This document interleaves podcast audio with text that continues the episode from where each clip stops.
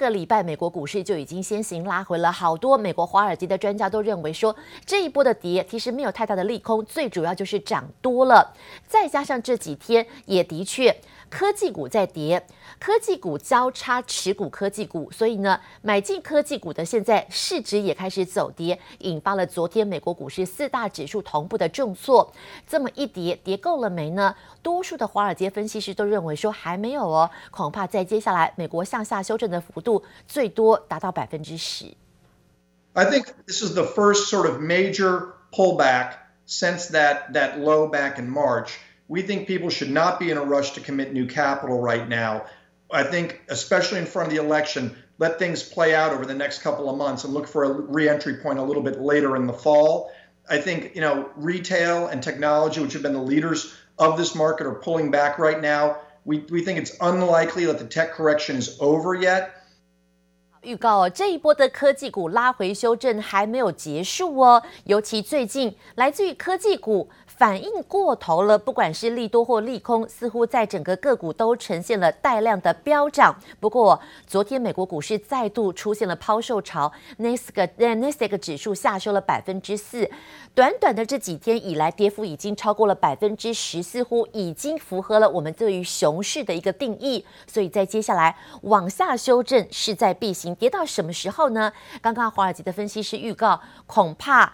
美国总统大选之前，美国股市都会陷入了大幅的修正。但是修正完之后，美国总统川普有没有什么政策的牛肉可以再度的激励市场的投资人进场？这是目前美国投资人高度关注的。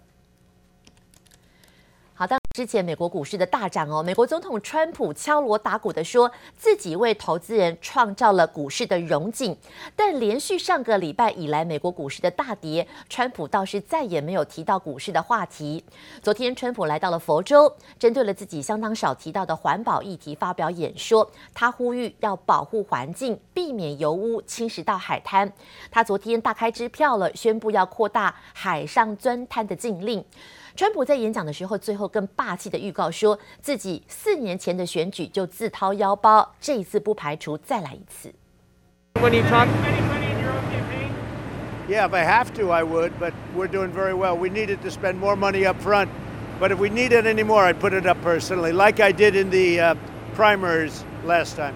In the 2016 primaries, I put up a lot of money. If I have to, I'll do it here.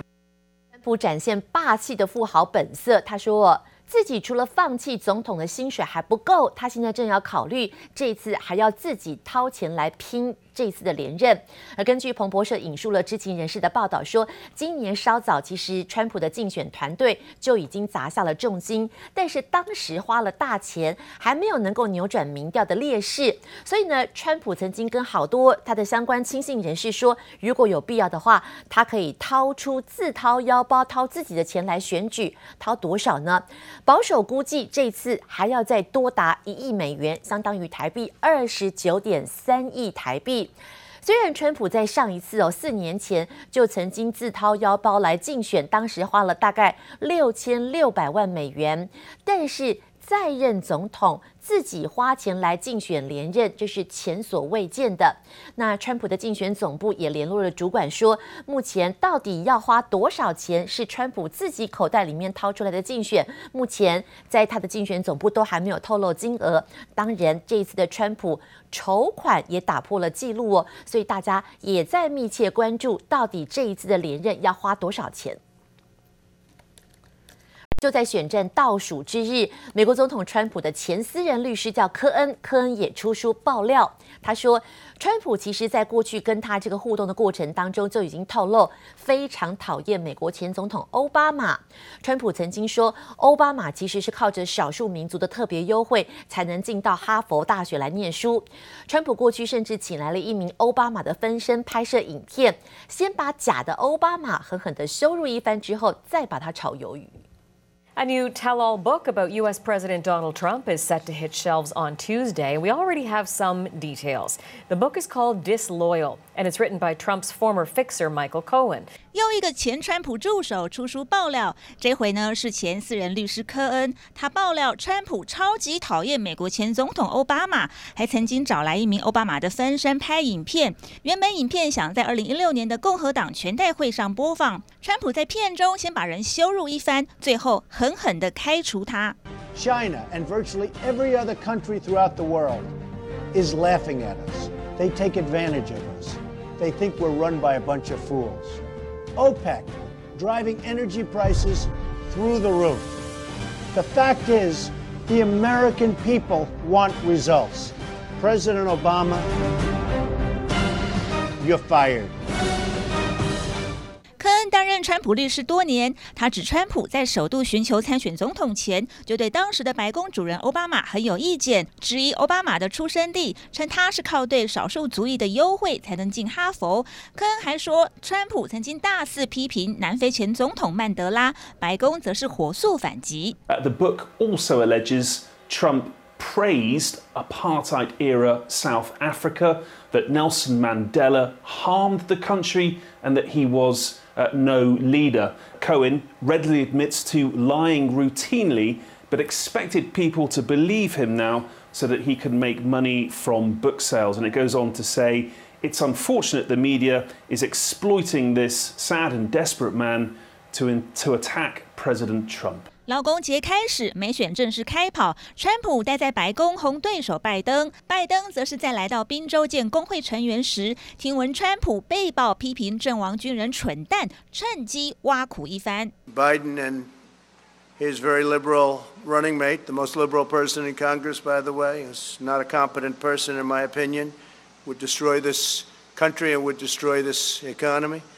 Should immediately apologize for the reckless anti-vaccine rhetoric.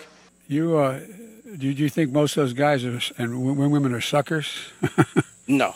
目前民调似乎都看好拜登，但赌盘压住川普能够连任成功。纽约时报则是分析，川普在种族议题上的言行显示，他似乎只想靠白人选票胜选，借由守住基本盘，杀出重围。记者蔡嘉玲、吕嘉涵综合报道。刚刚那个场合在佛州，离开佛州之后呢，川普又风尘仆仆来到了北卡罗来纳州来造势。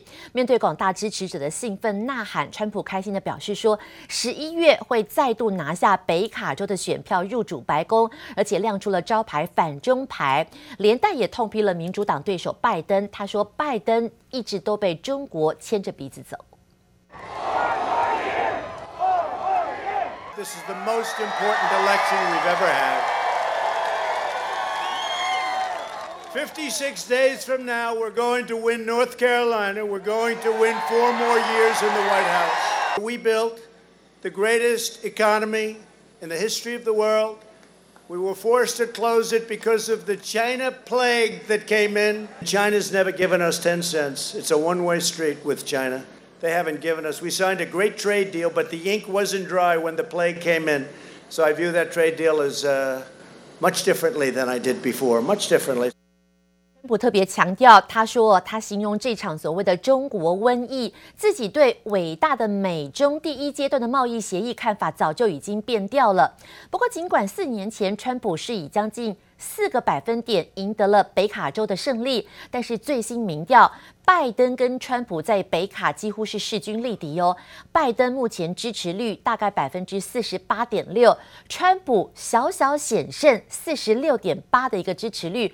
目前看起来哦，虽然前任总统奥巴马是过去四十四年以来唯一在北卡得胜的民主党总统候选人，但是多项全国的民调跟北卡的民调都显示，今年拜登还是有有机会在北卡翻盘的。所以选民认为，拜登面对疫情。比川普更有处理的能力。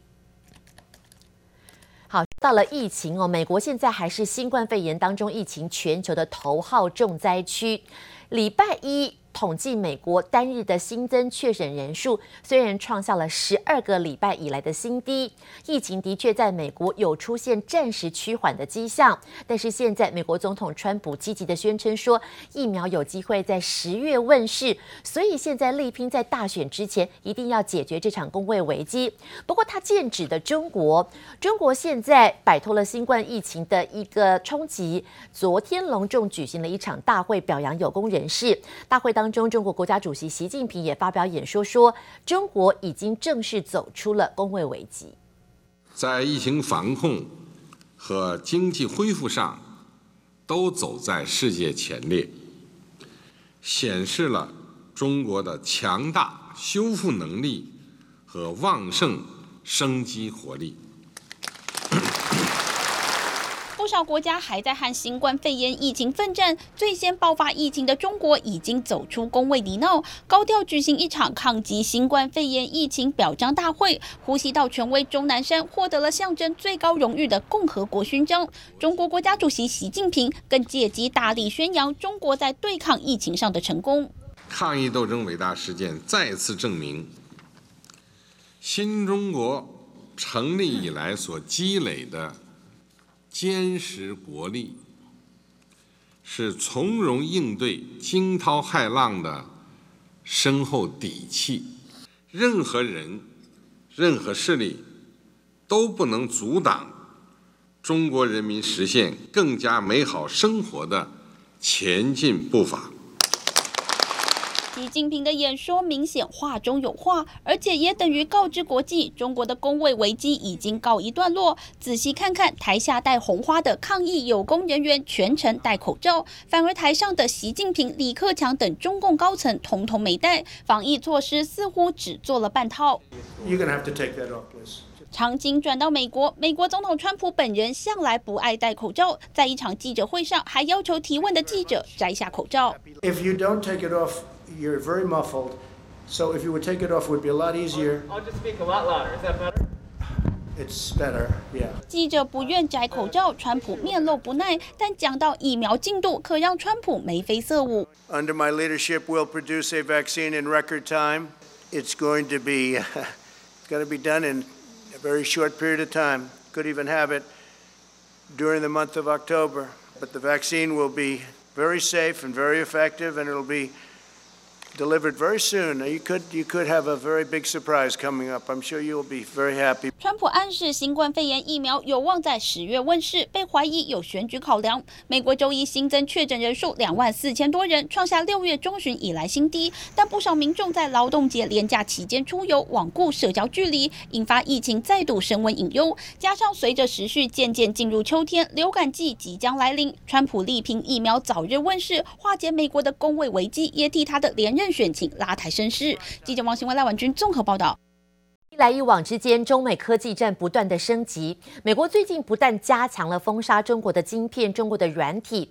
八月初，美国推出了一场叫做“净网行动”，目的是要排除中国的五 G、中国的虚拟业务，而且也同一时间要求其他国家在这个领域当中要跟中国来切割。当然，中国也不甘示弱，为了反制美国的封锁，中国昨天正式推出了全球数据安全倡议，提出了三原则。八项倡议，也期望各方一起来参与。王毅强调说，中国反对利用讯息技术破坏其他国家的关键基础建设，更反对窃取重要的数据。当然，采取的措施防范，当然最主要反对滥用一些讯息的技术，从事针对了其他国家大规模的监控。这其中还有很重要的一环是，企业不能在产品跟服务当中设置所谓的后门。另外呢，各国都有权利依法来保护。自己国家的数据安全，不应该把相关的问题政治化，严重干扰跟阻碍了全球的数位发展。当然了，可以看得出来，中美双方的战火，现在这一把火也烧向了虚拟世界。不过，哪一些人会受到波及呢？昨天最新消息就是中国的官方媒体央视国际频道叫做 CGTN，有一位中国裔澳洲籍的主播叫做陈磊。